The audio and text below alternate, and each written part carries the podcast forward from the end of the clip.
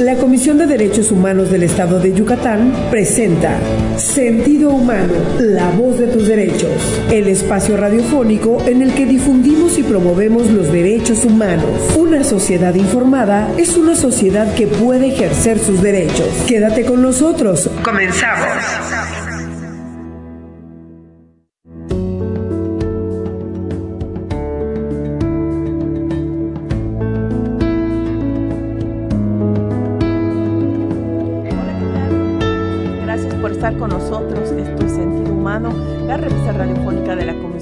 Derechos Humanos del Estado de Yucatán. Mi nombre es Lupita Sosa y agradezco que esté como nosotros. Como cada jueves estamos en, en esta nueva emisión en Amor 100.1 todos los jueves de 10.30 a 11 de la mañana. Muchísimas gracias por acompañarnos. En los micrófonos está conmigo Charito Rodríguez. Buenos días, Charito. Hola, buenos días a todos. Espero que se estén pasando bien. Quiero aprovechar el espacio para felicitar a varios de mis amigos porque son varios los que cumplen este día. Espero que se estén pasando de lo mejor. Y pues también les recordamos que pueden escucharnos, eh, pueden ver nuestras publicaciones en redes sociales. Estamos en Facebook y en X, antes Twitter, como arroba Codey. Estamos en Instagram y TikTok como Codey Oficial y pueden también es que eh, llamarnos para cualquier duda que quieran este, durante el programa a la línea amor que es el 99 99 24 83 32 y también pueden mandarnos en el WhatsApp amor eh, sus mensajes por el 99 92 39 46 46 y pues en esta emisión tenemos como invitado al presidente de la CODEI. Él nos va a orientar sobre los servicios que ofrece la CODEI, en qué casos podemos acudir y en qué casos no. Y pues le agradezco al presidente, él es el licenciado Miguel Sabido Santana. Hola Charito, ¿qué tal Lupita? Buenos días. Eh, pues muchas gracias nuevamente. Creo que para nosotros que colaboramos en la Comisión de Derechos Humanos es muy importante poder venir a este tipo de espacios, hablar sobre derechos humanos, hablar de las funciones que desde la Comisión realizamos y creo que eh, una de las labores principales de la Comisión tienen que ver con la difusión y promoción de los derechos humanos. A través de estas acciones nosotros podemos dar a conocer los derechos, cómo podemos ejercerlos, ante quién, qué podemos hacer cuando estos son vulnerados y pues de eso se trata el día de hoy, de hablar de estos temas. Así es, porque como comentábamos y ya había estado el presidente, el oficial de quejas en los programas anteriores, que hablan sobre la labor de defensa que realiza la Comisión de Derechos Humanos, pero también realiza una labor muy importante que es la de promoción, difusión de los derechos humanos. Pero ¿cómo se realiza esto y cómo una de las cosas que más realiza la comisión son los cursos, son las capacitaciones y estas las difundimos incluso en redes sociales, nos las solicitan y de eso vamos a hablar hoy. ¿Cuáles son los cursos o la oferta de cursos y capacitaciones que tiene la Comisión de Derechos Humanos? Sí, mira, eh, creo que tocas un punto importante, ¿no? Eh, aclarar, ¿no? Creo que a través de la difusión y promoción de los derechos humanos podemos prevenir violaciones, ¿no? Eso es importante. Y esta información procuramos que llegue a los servidores públicos, a las autoridades, que son quienes, eh, pues, de manera específica son quienes cometen violaciones a derechos humanos, ¿no? Entonces, eh, nosotros de la Comisión hemos diseñado distintos programas dirigidos a distintos sectores de la población, principalmente a las autoridades, a los servidores públicos. Procuramos hacer cursos de capacitación para los servidores públicos, para que ellos sepan eh, las obligaciones y las responsabilidades que tienen.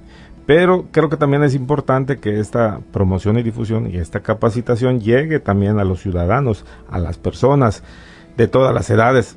y por eso también hemos diseñado programas para distintos sectores de la sociedad, dependiendo de su edad, dependiendo de su género, dependiendo de su condición, de su situación específica o particular.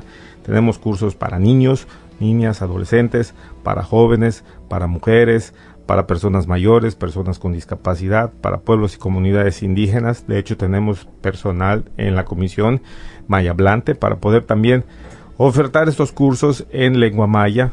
En fin, buscamos eh, distintos eh, programas para poder llegar a todos, para que esta información pueda llegar a todos en, en su idioma, en su lengua o en la mejor forma posible. Existen distintos programas, ¿no? Eh, primero, hemos diseñado programas a través de derechos, ¿no? Hablar de derechos en particular. Eh, sabemos que existen dos grandes bloques de derechos. Por un lado están los derechos civiles y políticos y hablamos de libertad, de todos los tipos de libertades, ¿no? De tránsito, de prensa, libertad eh, de expresión, expresión gracias, en fin, de todos estos tipos de libertades, pero también hablamos de de los derechos económicos, sociales, culturales y ambientales. Hablamos entonces de igualdad, de la no discriminación, del derecho a la educación, a la salud, de la seguridad pública, del, del ambiente sano, en fin, tratamos de diseñar programas sobre todos los derechos existentes para que pues la gente pueda conocer sobre ellos. Pero también hay programas diseñados para sectores poblacionales dependiendo, como decía hace un momento, a su edad o a su condición. Es decir, la información que llega a un niño o a una niña es planteada de manera diferente a cómo llega a una persona adulta. Y por ejemplo, para niños tenemos eh, nuestro teatro guiñol. Vamos a escuelas de nivel preescolar, primarias, para ofrecer esta eh, eh, información a través del teatro guiñol para que sea una forma más eh, interactiva, más dinámica, más atractiva para las niñas y los niños. Tenemos, por ejemplo, programas para jóvenes en el que también buscamos hacer dinámicas para que los jóvenes se interesen. Tenemos programas para las personas con discapacidad. De hecho, en la comisión contamos con personal que tiene alguna discapacidad y que tiene conocimiento sobre lengua de señas, sobre alguna alguna forma de poder llegar y mandar esta información a este grupo poblacional para que también, dependiendo de la discapacidad que tengan, la información pueda llegar a ellos. Entonces, la comisión ha procurado a lo largo de todos estos años ir diseñando estos programas, ir perfeccionándolos, mejorándolos. Desde luego estamos abiertos a, eh, a, pues a la comunicación con la sociedad para mejorar estos programas, para que podamos cada vez llegar a más personas.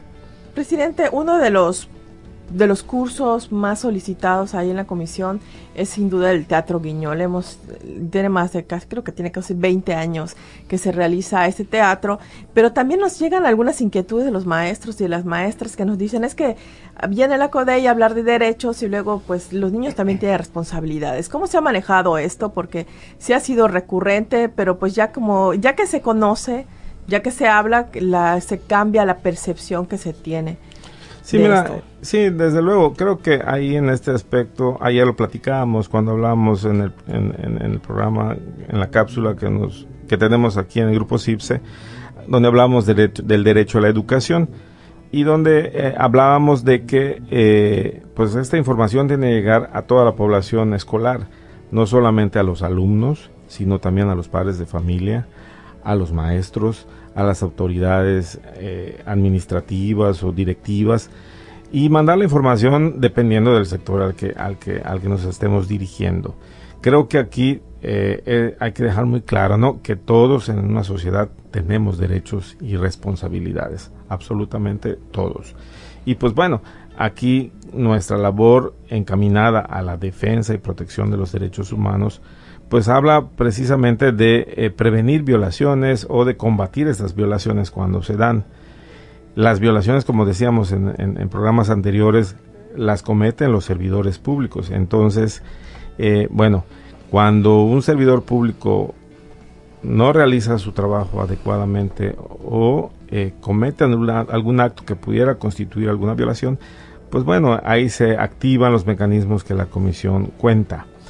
Cuando el servidor público es quien sufre esta vulneración a sus derechos por parte de algún padre de familia, por parte de algún maestro, de otro maestro, de un directivo o de algún alumno, se activan otro tipo de mecanismos, es decir, los maestros tienen derechos y los pueden ejercer, pero ante otras instancias, que pueden ser las autoridades laborales, las autoridades ministeriales, dependiendo de la situación que se esté planteando. Es decir, por ejemplo, si un maestro es agredido en algún, eh, estando laborando en algún plantel escolar por algún padre de familia, desde luego que el maestro puede denunciar estos hechos, pero no es la comisión la instancia adecuada para darle seguimiento a esta problemática.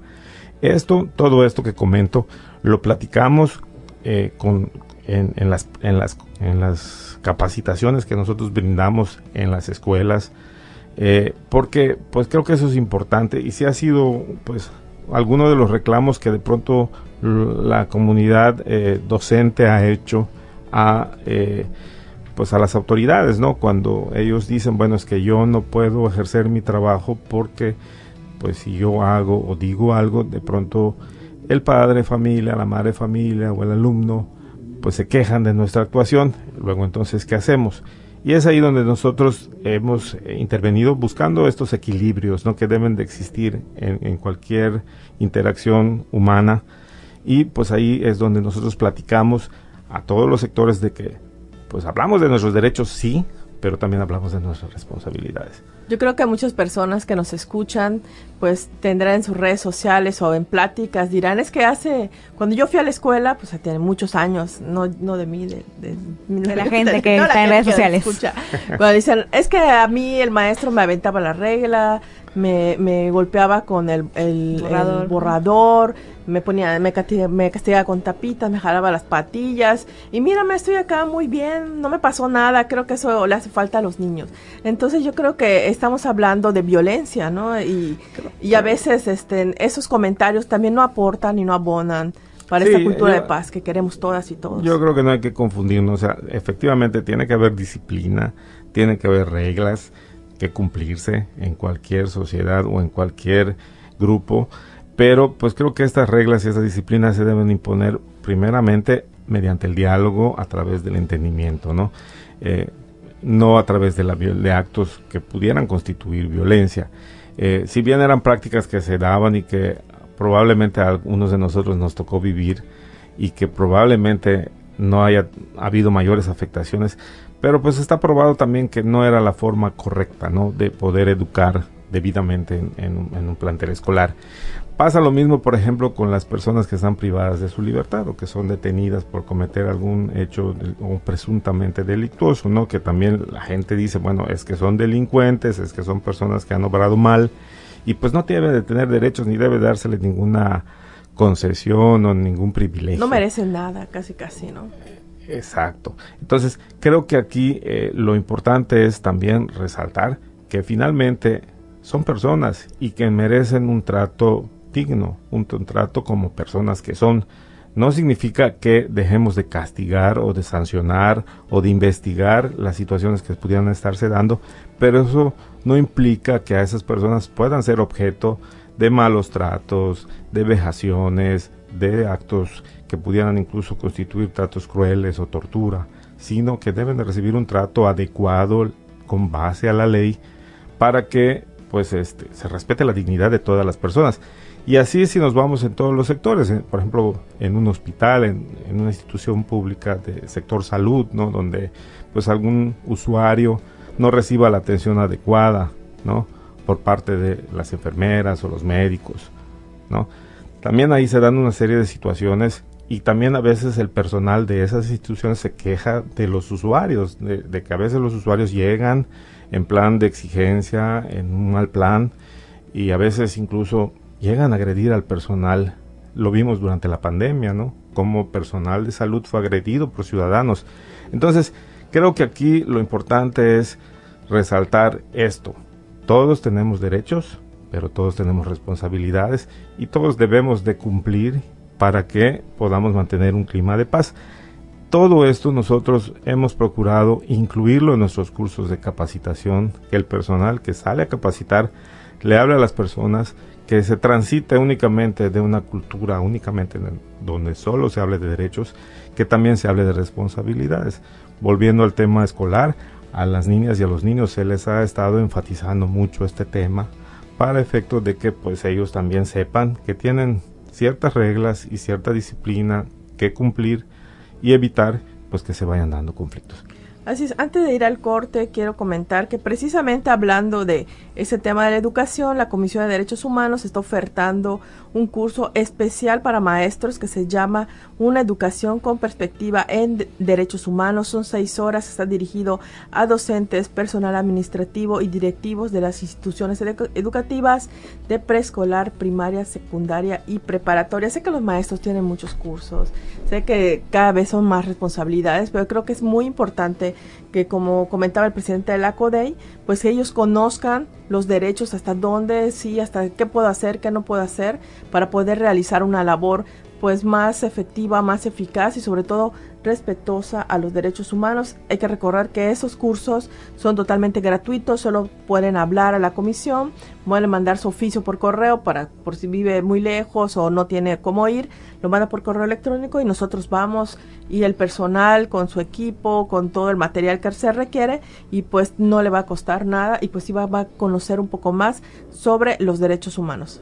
Así es, y recuerden que cualquiera de, de, la información está en nuestras redes sociales y en nuestra página web. Vamos a un corte y regresamos. Estamos de vuelta en Sentido Humano, la voz de tus derechos. Estamos de vuelta en Sentido Humano, estamos platicando con el presidente de la CODEI, Miguel Oscar Sabido Santana, sobre la labor que realizamos de capacitación y difusión. Si usted nos sigue en redes sociales, seguramente va a ver que damos cursos en municipios, en escuelas, en universidades, que firmamos convenios. Todo eso se hace para promover y difundir los derechos humanos, porque pues sí, conocemos nuestros derechos, podemos hacerlos valer. Y pues estamos platicando, que nos están hablando sobre qué temas son los que realiza la CODEI o cómo lo puedo pedir porque ahí nos están preguntando, incluso una persona que nos mandó un mensaje preguntando cómo lo solicitan, eh, si tiene algún costo. Ya dijimos que no, pero reiteramos, no tiene un costo, no tiene que dar para la gasolina ni nada. Nosotros llegamos. Sí, mira, en la comisión tenemos una dirección de capacitación, difusión y vinculación. Y en, ese, en esa dirección tenemos a, nuestro personal de capacitación, tenemos un, una coordinación de capacitación que está a cargo de la licenciada Minerva Benítez, ella como coordinadora de capacitación es la encargada de poder eh, programar estos cursos. Tenemos un correo electrónico que es el capacitación arroba y tenemos varios teléfonos, ¿no? Que son el 27 85 96, 27 92 75 y 60 y, perdón, 99 96 88 67 54, que es la extensión 118 y eh, ya sea en este correo o a estos teléfonos se pueden comunicar con la licenciada Minerva y se van programando los cursos. Como decía hace un momento, tenemos cursos en diversas eh, temáticas, tratando de abarcar todos los derechos y a todos los sectores. Por ejemplo, tenemos un programa de derechos humanos referente al medio ambiente, tenemos programas sobre trata de personas, desaparición forzada, atención a víctimas, programas de derechos humanos de los periodistas, programas de derechos humanos de personas privadas de la libertad en los centros penitenciarios, programa de derechos humanos de los pueblos originarios y comunidades indígenas, sobre seguridad pública, sobre género, igualdad, no discriminación, programas de salud, de derechos de las personas con discapacidad, personas mayores, derechos humanos y juventud, programas de niñez y la familia, conceptos básicos de derechos humanos, derechos humanos y empresas, en fin, es muy diversa y nosotros podemos armar la capacitación a la medida de las necesidades. Es decir, si alguien se comunica y quiere que hablemos sobre algún tema, eh, pues lo podemos hacer. Si igual eh, nos dicen, bueno, queremos que sea dirigido a servidores públicos, bueno, preparamos el programa dirigido para servidores. Si es para una población eh, mayablante, o si es para amas de casa, o si es para obreros, o si es para... dependiendo de las necesidades, dependiendo de lo que la persona requiera. Nosotros vamos armando estos cursos, vamos buscando a las personas que puedan tener los conocimientos suficientes para dar un buen curso de capacitación. Incluso hemos hecho uso y la verdad es que agradecemos mucho el apoyo que la sociedad civil organizada nos da. Muchas veces hemos eh, dado esta capacitación a través de agrupaciones de la sociedad civil, de colegios de profesionistas, de, catedráticos de universidades, de eh, catedráticos de, otras entidades incluso. Dependiendo de lo que se requiera es como nosotros vamos atendiéndolo, ¿no? Eh, hemos tratado de que la información llegue de la mejor forma y con la persona indicada. Así es una prioridad para la CODEI ha sido la capacitación a policías, tanto estatales, municipales, este personal de fiscalía ¿Cómo se ha realizado esto y por qué ha sido tan importante realizar ese trabajo? Incluso hay personas que nos han comentado de por qué en redes sociales cuando revisamos que por qué capacitamos a policías, que mejor capacitemos a las personas. Hay mucha esta también inquietud de las personas que nos que escuchan y saben de estas actividades que realizamos. Sí, mira, eh, lo decía hace un momento, es importante que los servidores públicos conozcan sobre derechos humanos para que puedan llevar a cabo su labor pues de la mejor manera posible.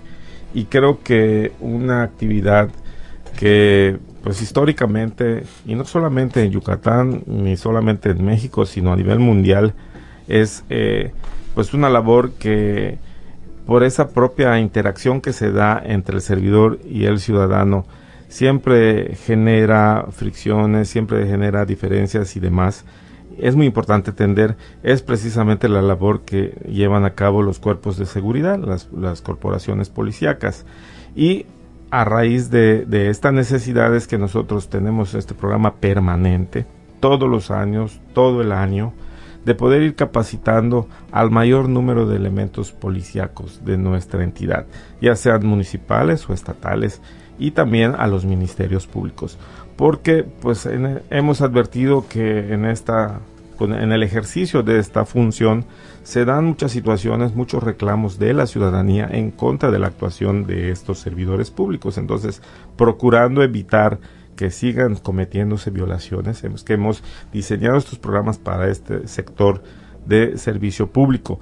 Eh, tenemos personal específico para dar capacitación a los municipios, a las policías municipales. Lo hemos estado haciendo en bloques, ¿no? es decir, cuatro, cinco, juntamos cuatro o cinco municipios o corporaciones policíacas de municipios y vamos, hacemos diversas dinámicas donde se les habla de la función pública, donde se les habla de derechos humanos, donde se les habla también de, eh, pues, cómo ellos deben, eh, o sea, se les habla de que ellos necesariamente deben ejercer la labor, la función que les corresponde y que por el hecho de respetar los derechos humanos de los ciudadanos no implica dejar de hacer su trabajo. Porque ese es el comentario que también a veces nos enfrentamos con ellos. Bueno, dicen, es que cuando interviene la comisión, nosotros ya no podemos hacer nada, porque pues la comisión luego, luego nos señala y nos emite recomendaciones. Esto hemos tratado nosotros de irlo aclarando en el, con el paso del tiempo de que el hecho de que las autoridades respeten los derechos humanos de los ciudadanos no implica que dejen de hacer su labor. Por el contrario, ellos lo que nosotros les hemos insistido es que se apeguen siempre lo mayor posible a lo que está previsto en ley, a las normas, a pues, sus códigos de, de, conducta, a, sus códigos eh, y a sus normas que eh, delimitan su actuación. Entonces, esta labor de capacitación ha sido permanente, constante, además de que pues hemos advertido con el paso del tiempo que en las corporaciones policiales existe mucha rotación todo el tiempo, eh, van cambiando de elementos y luego entonces a las personas que capacitamos, después, unos meses después, vemos que ya no están ahí, ya hay otras personas, entonces esto tiene que ser, por eso esto tiene que ser todo el tiempo. Ok. Así es, y pues ahorita presentamos Expedientes Godey, donde conocerás de viva voz de los abogados y abogadas la, algunos de los casos que recibimos y atendemos. Expedientes Godey, casos reales. Buenos días, yo soy el licenciado Israel Sosa, oficial eh, adjunto de la Comisión de Derechos Humanos del Estado de Yucatán. El caso que nos trae este día es por una, una mamá eh, que trajo su escrito de, queja, el cual se le ratificó el mismo día. Y la queja de esta señora versaba en que eh, una servidora pública de parte del ayuntamiento de la ciudad de Mérida, en específico una guardaparques, eh, andaba grabando a su hija cada vez que ésta la llevaba a patinar. Esto en un parque de, esta ciudad de, de Mérida. Eh, varias ocasiones se le acercó dicha mamá a pedirle que por favor eh, dejara de grabar a, su hija, eh, manifestando dicha servidora pública que era para, para cuestiones de su trabajo.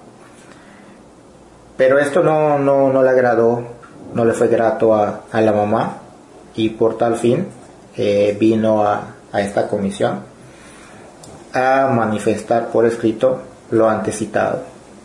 Entonces, al ver este tipo de asuntos, eh, la comisión decide eh, citarlos a, conciliar entre la autoridad responsable y eh, la, quejosa. Llegó el día, vino la representante de la autoridad involucrada, vino de igual forma la, la quejosa. La quejosa le hizo del conocimiento a la representante de dicha autoridad de los hechos por los cuales se quejaba. Al ver esto, la representante eh, dijo que estaba en, disposición de llegar a un acuerdo conciliatorio, a lo que uno de los puntos principales de, la mamá era que dejara de, estar grabando eh, a las personas y más cuando se tratara de menores de edad. Y otra petición importante fue que reubicaran a dicha servidora pública, a lo que la autoridad con toda la disposición eh, manifestó que sí, que así lo haría, reubicarían a la funcionaria pública, la guardaparques, y este, accedería a estos dos puntos principales que la mamá había solicitado. Y ambas partes quedaron eh, de acuerdo y este se le exhortó también a que ya no se repitiera este tipo de, hechos quedando tranquila la mamá y, y se solucionó por la vía de conciliación este asunto. Con sentido humano presentó Expediente Codey. Casos reales. Escuchamos al licenciado Israel Sosa, el oficial adjunto de quejas de la CODEI. Gracias a las personas por su confianza, por acudir con nosotros. Y si usted considera que sus derechos humanos han sido vulnerados, vaya con nosotros. Seguramente lo podremos ayudar. Así es, y agradecemos al presidente de la CODEI, Miguel Oscar Sabido Santana, por haber estado con nosotros. Hay mucha información que quedó pendiente, pero esperamos tenerlo de vuelta.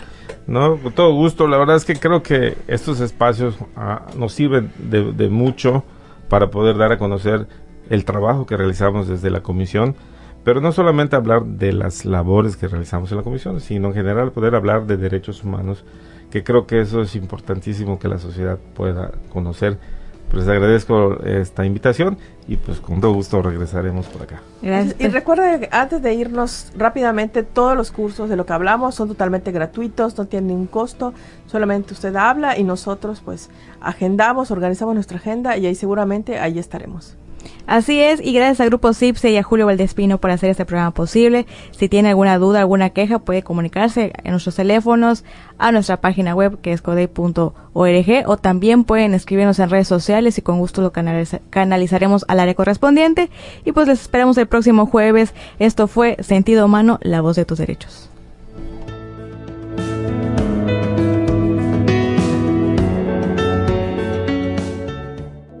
Esto fue Sentido Humano, la voz de tus derechos, el programa de la Comisión de Derechos Humanos del Estado de Yucatán. Continúa informándote y comparte el mensaje de igualdad y respeto, todos los derechos para todas las personas. Nos despedimos con el compromiso de construir una sociedad más justa, inclusiva y humanista, una sociedad con sentido humano. Hasta la próxima.